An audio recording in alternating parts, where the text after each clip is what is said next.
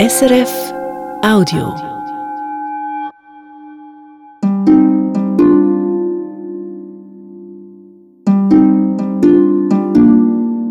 Wie konnte es dazu kommen, zu dieser schrecklichen Eskalation der Gewalt in Israel und im Gazastreifen? Die Frage habe ich mir in den letzten zwei Wochen immer und immer wieder gestellt, wie so viele andere wohl auch. Als Religionsjournalistin und Historikerin hat mich dabei besonders eine Frage interessiert. Was hat die Religion damit zu tun? Und je länger ich mich damit beschäftigt habe für diese Sendung, desto mehr ist eine weitere Frage aufgetaucht, nämlich wie konnte es so weit kommen, dass auf beiden Seiten religiöse Fundamentalisten so viel Einfluss bekommen haben? Religiöse Fundamentalisten wie die nationalistische und islamistische Terrororganisation Hamas, die den Gazastreifen seit 2006 dominiert. Und in Israel nationalreligiöse und ultraorthodoxe. Ihr Einfluss hat in der Politik in den letzten Jahrzehnten zugenommen und, wie etwa die Süddeutsche Zeitung schrieb, zur Zitat rechtesten und religiösesten Regierung geführt, die in Israel je am Ruder war. Woher also kommt Ihr Einfluss? Und welche Rolle spielt er in der jetzigen Eskalation? Historiker Hans-Lukas Kieser sagt, wir haben auf beiden Seiten eben nicht nur die Konfrontation von hartnäckigen Nationalismen, sondern wir haben eine Konfrontation von zwei Monotheismen. Zwei monotheistische Religionen also, das Judentum und der Islam, und beide mit einem religiös begründeten Anspruch auf die alleinige Wahrheit und auf das Land.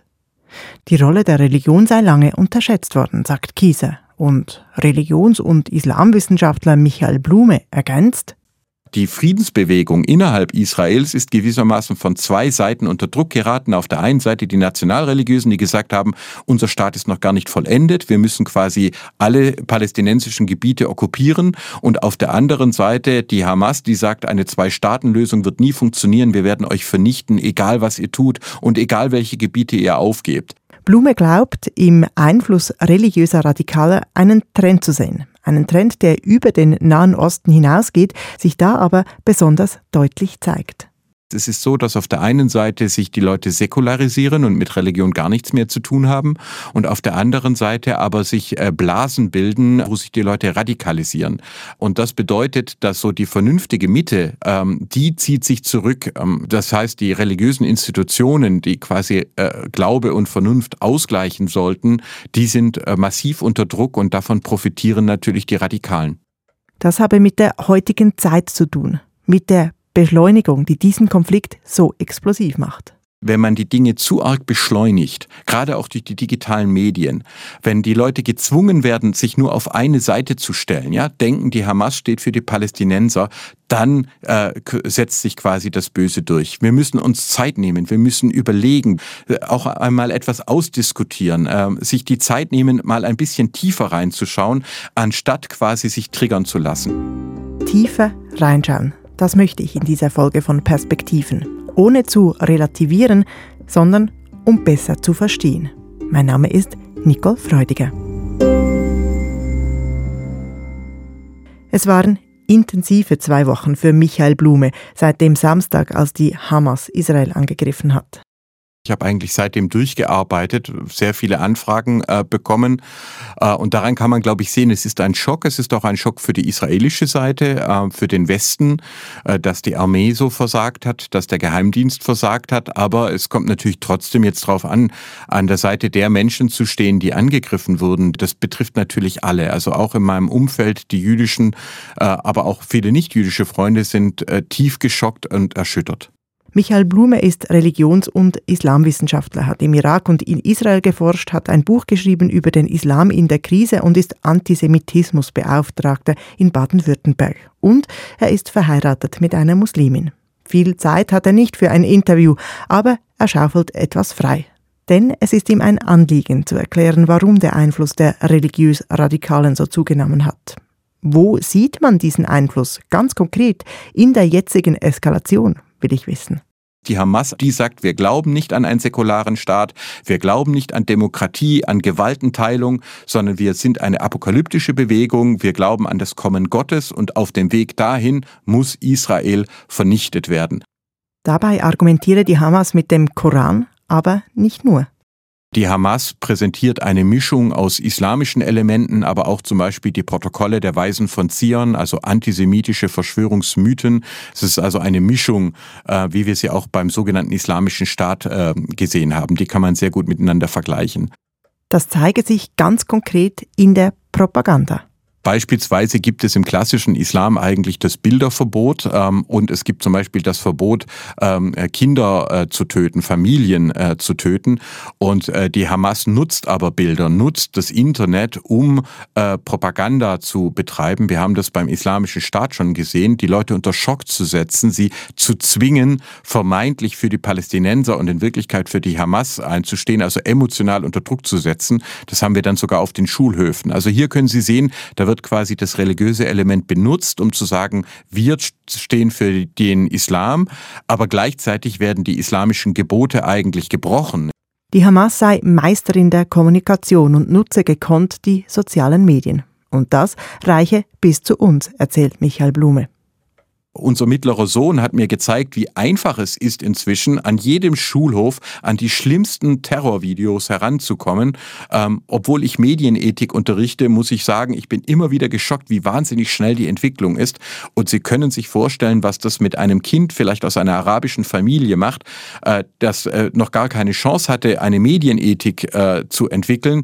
Und dann wird es mit solchen Terrorvideos geflutet. Das ist genau die Strategie der Hamas, die Leute zu schockieren und sie dazu dazu zu bringen, zum Beispiel Hakenkreuze zu sprühen oder sogar Menschen anzugreifen. Was die Hamas hier macht, hat nichts mit dem klassischen Islam zu tun, sondern sie nutzen die modernen Medien, um Antisemitismus, Hass und Terror zu verbreiten. Die radikal-islamische Hamas trägt den Konflikt via Smartphone sozusagen in unsere Stuben auf unsere Pausenplätze.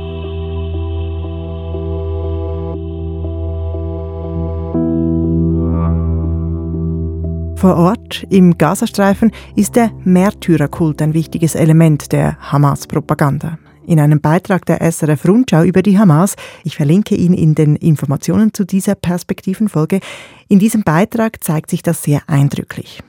Mich hat das an eine Reise in den Libanon vor zehn Jahren erinnert, wo auch an jeder Straßenecke Poster von Verstorbenen hingen, die im Kampf gefallen sind. Im Rundschau-Beitrag ist die Reporterin zu Besuch beim Vater eines jungen Mannes, der bei Protesten an der Grenze zu Israel erschossen wurde. An den Wänden des Wohnzimmers hat er Poster zu Ehren Jasans aufgehängt. Dieses wurde von der Hamas gestiftet. Dies ist ein Foto von Yasan, das ich als Erinnerung an seinen Märtyrertod geschenkt bekommen habe. Wir müssen jedes Mal, wenn wir das Foto sehen, für ihn beten. Die Hamas zahlte eine Entschädigung von umgerechnet 180 Euro für das Opfer seines Sohnes. In den Augen vieler ist er nun der Vater eines Märtyrers. Wenn ich auf der Straße gehe, halte ich meinen Kopf hoch, weil mein Sohn ein Märtyrer ist. Ich bin der Vater des Märtyrers. Das ist sehr ehrenhaft. Dieses Narrativ des Märtyrers von Menschen, die für ein höheres Ziel, für Gott sterben, das setzt die Hamas auch im jetzigen Konflikt ein. Etwa um zu verhindern, dass die palästinensische Zivilbevölkerung vor dem israelischen Bombardement in den Süden fliegt. Im Islam ist es der Shahid, der, der Blutzeuge, der sich quasi opfert. Und wir sehen hier, äh, die israelische äh, Armee ruft auf, Leute, verlasst den Norden, ähm, wir müssen die Tunnel äh, der Hamas zerstören.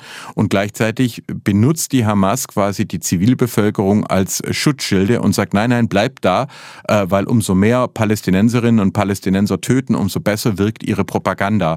Das ist schon eine wahnsinnig zynische Strategie. Und das ist natürlich wirklich etwas mit, was mit einer klassischen Kriegsführung nichts zu tun hat. Im Gazastreifen zeigt sich also ganz konkret, wie die islamistischen Fundamentalisten der Hamas die Religion in der aktuellen Welle der Gewalt benutzen für ihre Propaganda. Wie aber ist es in Israel?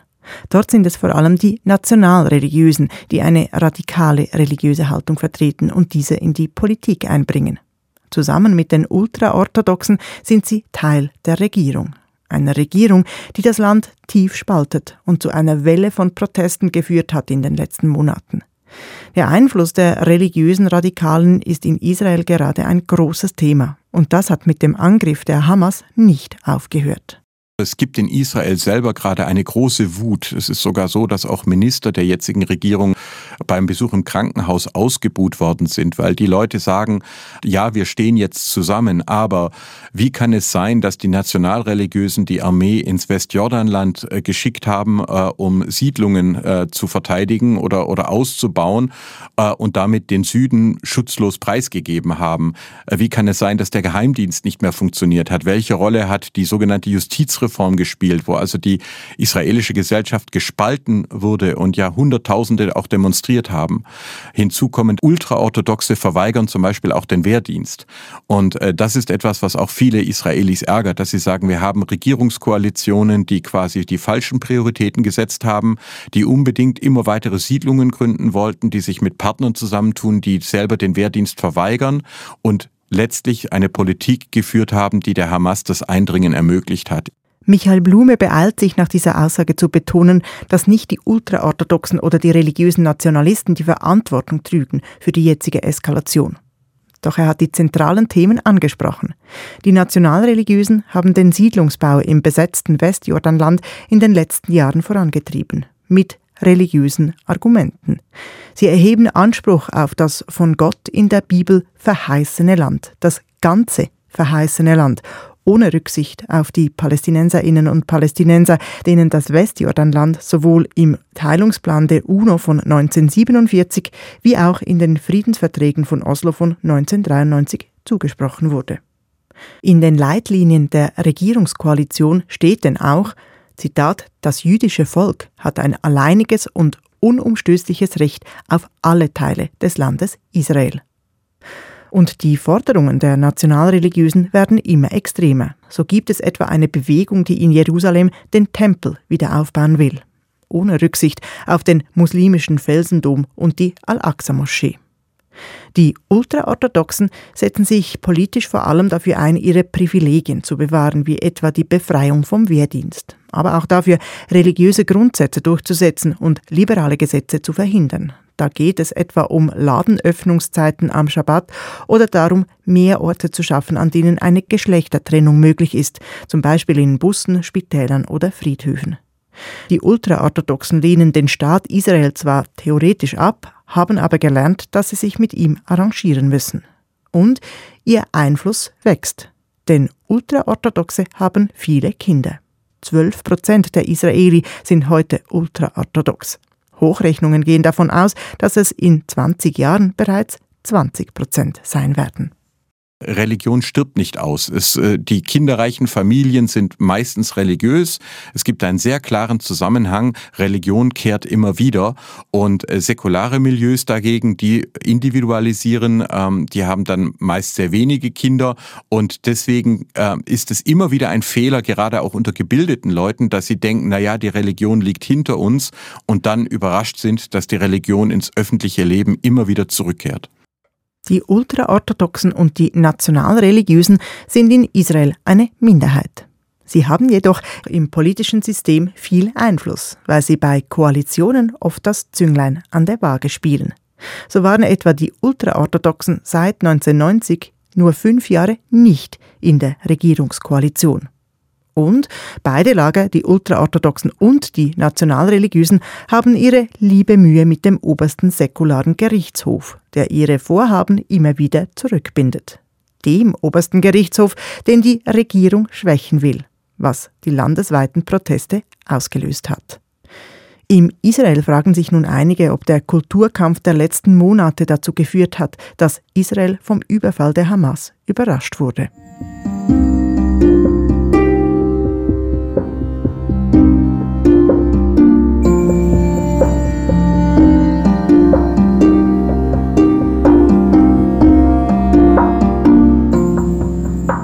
Das war jetzt viel israelische Innenpolitik. Doch ich habe gemerkt, dass ich da genauer hinschauen muss, wenn ich verstehen will, welchen Einfluss die religiösen Fundamentalisten haben. Jetzt frage ich mich, wie konnte es so weit kommen? Ich dachte nämlich, ich hätte im Geschichtsstudium gelernt, dass die Nationalbewegungen in Israel und in Palästina säkular geprägt waren. Was ist also passiert? Um das herauszufinden, habe ich Hans-Lukas Kieser angerufen. Er hat damals in meinem Geschichtsstudium das Kolloquium zu Israel und Palästina gehalten. Hans-Lukas Kieser sitzt in seinem Büro in Newcastle, Australien, als ich ihn am Telefon erreiche. Bei mir ist es 8 Uhr morgens, bei ihm 5 Uhr nachmittags. Ich will zuerst mal abklopfen, was er mir zum Thema überhaupt sagen kann. Und er beginnt unser Gespräch mit einer Aussage, die für mich zunächst paradox klingt. Man hat eigentlich Religion, und zwar jetzt im umfassenden Sinn, unterschätzt. Wie kann die Religion in einem Konflikt unterschätzt werden, der sich um das heilige Land dreht, wo Jüdinnen, Christen und Muslime ihre heiligen Stätten haben und wo es auf dem Tempelberg immer wieder zu Zusammenstößen kommt? Hans-Lukas Kieser, so scheint's mir, hat Interessantes zu sagen zu meinen Fragen. Also bitte ich ihn, unser Gespräch aufzunehmen und frage nach. Wie ist das mit der Rolle der Religion im Nahostkonflikt? Es ist auch ein religiöser Konflikt und es wäre eine Illusion bzw. eine Realitätsverweigerung, wenn man das nicht sähe. Gerade in Europa habe man den religiösen Aspekt aber lange unterschätzt sei davon ausgegangen, dass sich im Nahostkonflikt zwei säkulare Nationalbewegungen um Land stritten, der linke Arbeiterzionismus auf jüdischer Seite und die arabischen Nationalisten bei den Palästinenserinnen und Palästinensern. Das braucht halt ein bisschen einen neuen Blick auch auf die Geschichte des Nahen Ostens im 20. Jahrhundert, aber überhaupt auf die Globalgeschichte, um zu sehen, dass halt außerhalb Europas Religion vital blieb und auch im Nahen Osten, wo der säkulare Nationalismus gewissermaßen eine Überwindung des spätosmanischen Islamismus und Panislamismus schien, auch ein Stück weit eine Art Deal war mit der, dem damaligen Westen. Äh, das war wirklich teilweise illusorisch oder eine etwas äh, verzerrte Perspektive. Hans-Lukas Kieser spricht hier von den 20er und 30er Jahren des 20. Jahrhunderts, als sich der Konflikt ums Heilige Land abzuzeichnen begann. Trotz säkularem Anstrich seien die Nationalbewegungen sowohl auf arabischer wie auch auf jüdischer Seite immer schon religiös imprägniert gewesen. Alle Nationalbewegungen, vor allem die weiter östlich hatten immer einen expliziten, auch religiösen Gehalt. Damit ist natürlich immer die Frage äh, verbunden, wer hat das Recht auf Land, beziehungsweise wer hat das Recht darauf, Land zu besitzen oder zu regieren über Land. Also das war eine Perspektivverengung, wenn man lange äh, die Dinge nur säkular meinte erklären zu können. Hans-Lukas Gieser erstaunt es deshalb auch nicht, dass die religiösen Kräfte in der zweiten Hälfte des 20. Jahrhunderts immer stärker und einflussreicher wurden. Zu attraktiv war die Legitimation, die die Religion mit ihrem Anspruch auf das Land bieten konnte. Das entscheidende Ereignis war auf beiden Seiten der Sechstagekrieg von 1967. Ägypten, Syrien und Jordanien griffen gemeinsam Israel an. Trotz militärischer Übermacht der arabischen Staaten siegte Israel in nur sechs Tagen. Der 67er Krieg hatte fast eine apokalyptische Dimension für Israel. Also das war ein ganz junger Staat und da war die Angst groß, es würde eine zweite Shoah geschehen, also ein zweiter Holocaust. Und das war nicht, sondern das Gegenteil war der Fall, ein, ein riesiger Triumph. Dieser Triumph wurde von den Nationalreligiösen als Zeichen Gottes gewertet, als Bestätigung, dass sie das auserwählte Volk seien. Spannend ist hier ein Blick in die Geschichte des religiösen Zionismus.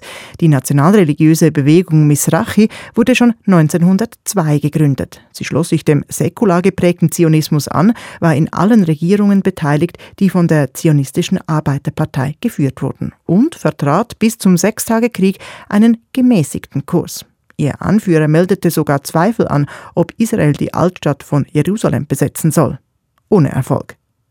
Doch nach dem Sechstagekrieg 1967 und noch verstärkt nach dem Yom Kippur-Krieg 1973 rückten die Nationalreligiösen immer weiter nach rechts, erhoben Anspruch auf die besetzten Gebiete in Gaza und im Westjordanland und spielten eine aktive Rolle bei der Siedlerbewegung. Heute wählen laut einer israelischen Umfrage 85 Prozent der Nationalreligiösen rechts. Der Forscher Yair Jelek vom Institut für Demokratie in Jerusalem erklärt das in einem Artikel des Deutschlandfunk unter anderem mit dem Minderwertigkeitskomplex der Nationalreligiösen. Lange seien sie mit religiös-orthodoxen verwechselt worden und deshalb als unpatriotisch und unproduktiv verachtet worden und wollten nun beweisen, dass sie eben religiös und patriotisch seien. Klar ist, nach 1967 war die Religion zurück, resümiert auch Hans-Lukas Kieser. Es ist sehr viel deutlicher geworden, es ist in der Politik eben sehr viel sichtbarer geworden, weil die, die Religion dann vor allem auch für die Siedlerbewegung natürlich ein zentrales Argument geworden ist und immer stärker geworden ist bis, bis heute. 1967 als Jahr der Wende. Das gilt auch für die palästinensische Seite. Das militärische Versagen hat den Ruf des arabischen Nationalismus schwer beschädigt. Diese traumatische Niederlage im Sechstagekrieg hat diesen nach außen hin zumindest säkularen Nationalismus desavouiert und hat den immer schon vorhandenen und durch die Muslimbruderschaft in den 20er Jahren wieder neu belebten, organisierten Islamismus, der hat den ja auch wieder vitalisiert. Zwar hatte sich diese Desillusionierung mit dem panarabischen, also mit dem länderübergreifenden Nationalismus nicht unmittelbar auf die PLO übertragen, auf die palästinensische Befreiungsorganisation. Doch spätestens 1979 hatte der säkulare Nationalismus eine ernste Konkurrenz im Islamismus. Denn die islamische Revolution im Iran hatte gezeigt, dass dieser Islamismus Erfolg haben und ein säkulares Regime vertreiben kann. In diesem Umfeld wurde 1987 die Hamas gegründet und wurde schnell zur Konkurrentin der säkularen PLO.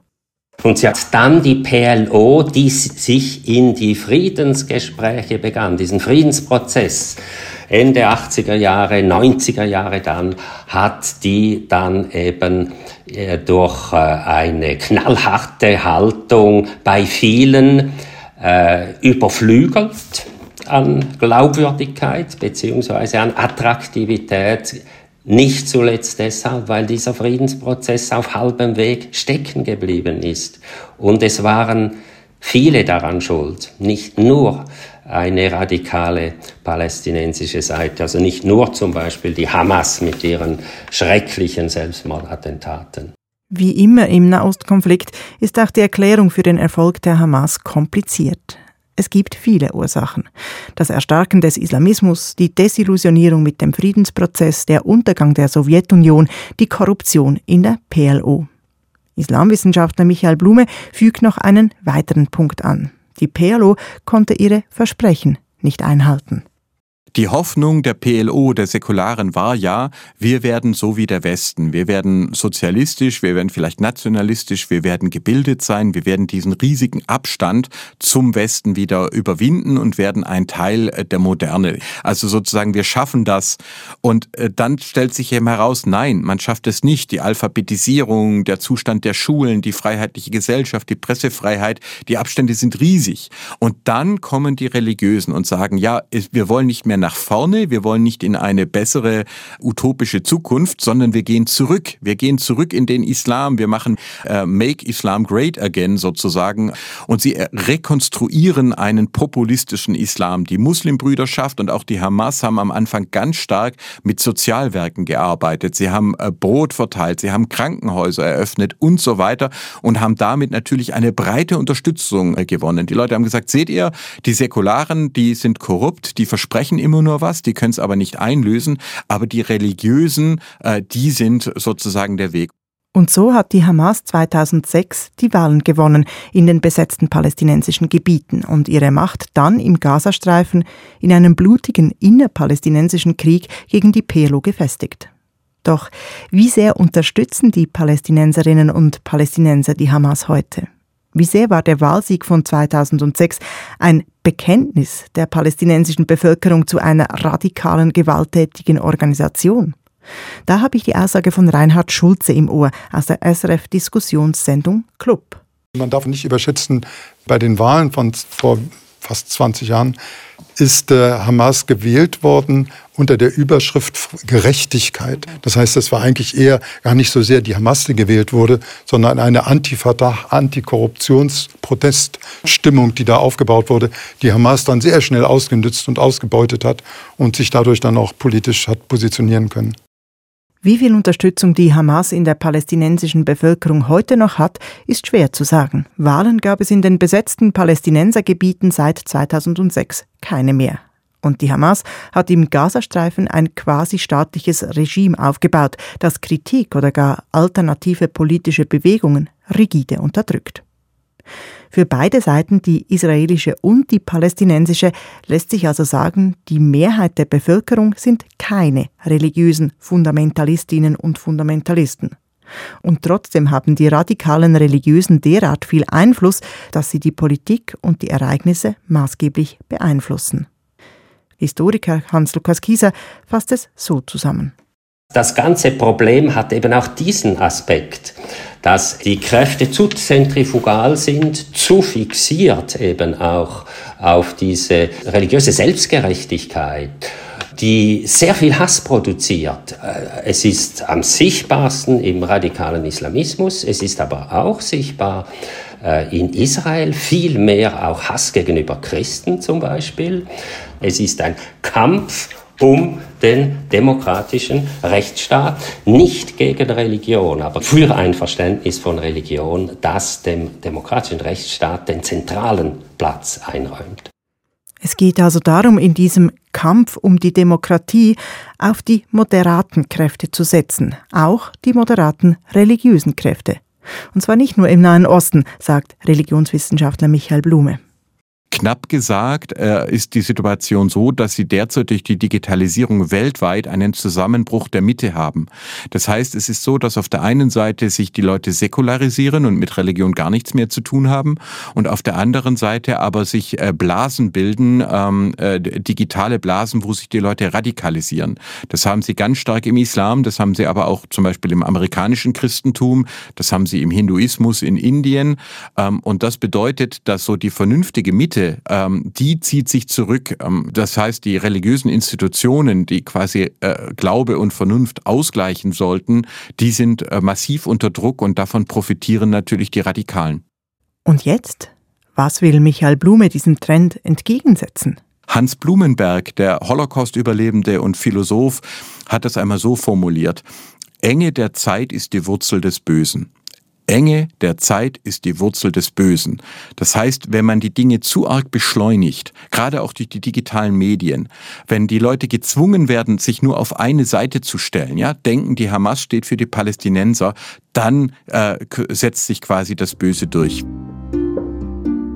Wir müssen uns Zeit nehmen, wir müssen überlegen, so wie in dieser Sendung, äh, auch einmal etwas ausdiskutieren, äh, sich die Zeit nehmen, mal ein bisschen tiefer reinzuschauen, anstatt quasi sich triggern zu lassen.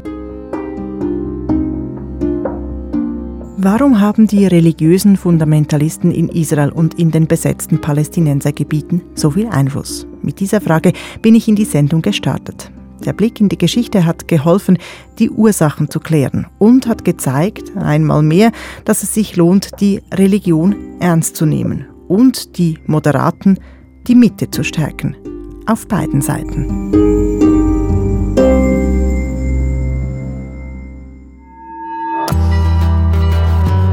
Das war ein Podcast von SRF.